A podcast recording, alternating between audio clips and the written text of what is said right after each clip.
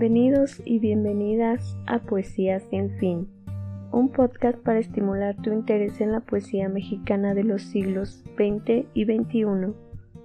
En cada episodio presentamos datos biográficos de los y las poetas, abordamos algunos rasgos estéticos de su obra y leemos fragmentos de sus poemas. En este programa exploramos la historia de la poesía mexicana, historia de la que tú y yo formamos parte.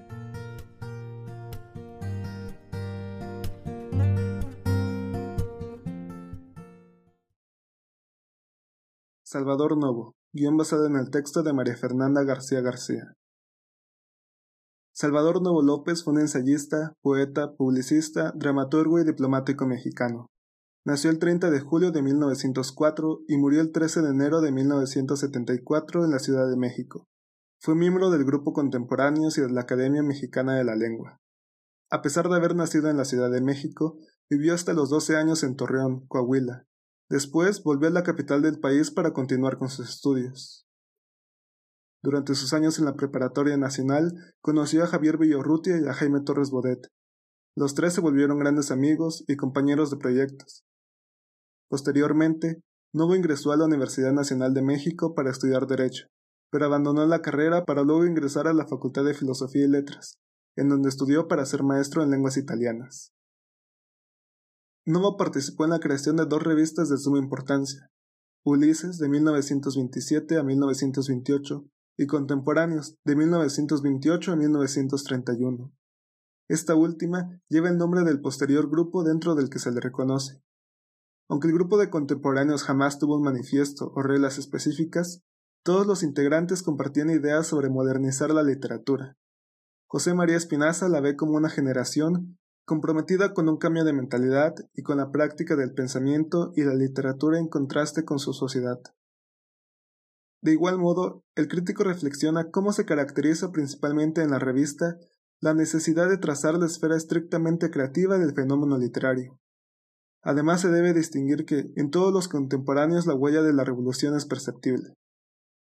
Algunos de los rasgos poéticos de la generación serían extensos poemas filosóficos, la poesía como un juego, el uso del soneto, la belleza como un objeto poético, preocupación exclusivamente literaria y el interés en el teatro. La producción literaria de Salvador Novo abarcó una gran variedad de géneros, pero su obra lírica fue la que más destacó y por la que fue ampliamente reconocido. Destacan textos como Nuevo Amor de 1933, Espejo del mismo año, El Tercer Fausto Nueva Generación Mexicana, En Defensa del Usado y otros ensayos de 1938, y Las aves en la poesía castellana de 1953. Su poesía giró en torno a distintos temas como el amor, la preocupación por envejecer y algo que lo distinguió de los demás poetas contemporáneos, el erotismo. Si bien durante su poesía más joven de Nuevo Amor este erotismo era apenas perceptible. Al llegar a cierta madurez literaria, el poeta trató abiertamente temas como la homosexualidad e incluso hizo burla de su propia vejez. En Nuevo Amor, por ejemplo, encontramos versos como He de expresar en él todo el dolor que sufro, ante la evidencia de que envejezco.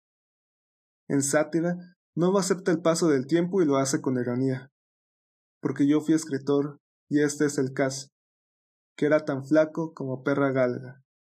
Crecióme la papada como nalga. Basto de carne y talento escaso. Decide también escribir sobre su sexualidad, pero desde la realidad de la vejez y de manera directa. Quiero corresponder a tu ternura. Levanta tu barriga, vida mía, que me voy a quitar la dentadura. Aunque en sátira la forma de los poemas es tradicional, el poeta usa el soneto, los temas no son típicos. En una sociedad sumamente machista y muy influenciada por la reciente revolución, no opta por ser directo, irónico, sumamente erótico e incluso, podríamos decir, escatológico. ¿Qué hago en tu ausencia? Tu retrato miro. Él me consuela lo mejor que puedo. Si me caliento, me introduzco el dedo, en efigie del plátano al que aspiro. Yo sé bien que divago y que deliro, y sé que recordándote me enredo, al grado de tomar un simple pedo por un hondo y nostálgico suspiro. A pesar de ser conocido como un miembro del grupo de los contemporáneos, Christopher Domínguez puntualiza que fue el más ávido y el más informado, aunque no le interesó ejercer la crítica literaria, y como ensayista le faltó la sensibilidad de Javier Villorrutia y la pasión por las ideas que caracterizaron a Jorge Cuesta. Salvador Novo fue, sin discusión, el moderno. Fue miembro importante del grupo. Su humor negro y ácido lo hizo diferenciarse del resto de los integrantes. Mientras otros escritores se encontraban influenciados por las letras francesas y los conflictos sociales, la poesía de Novo fue transgresora para su época, dado que el poeta siempre fue muy abierto conforme a su sexualidad, sus amores y sus pensamientos, lo que reflejó en sus escritos.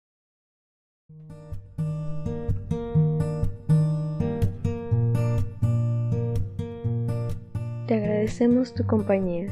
En Poesía Sin Fin somos Edith Telles, Gabriela García, Jessica Sarabia y Julián Díaz. Este programa es posible gracias al proyecto Divulgación y Literacidad de la Universidad Autónoma Metropolitana Iztapalapa, dirigido por la doctora Adriana Hernández Sandoval. Es producido por la editorial Piedra Besoar. Para la musicalización utilizamos Into the Like de Oak Studios Acompáñanos en el siguiente episodio. Ama tu ritmo y rima tus acciones.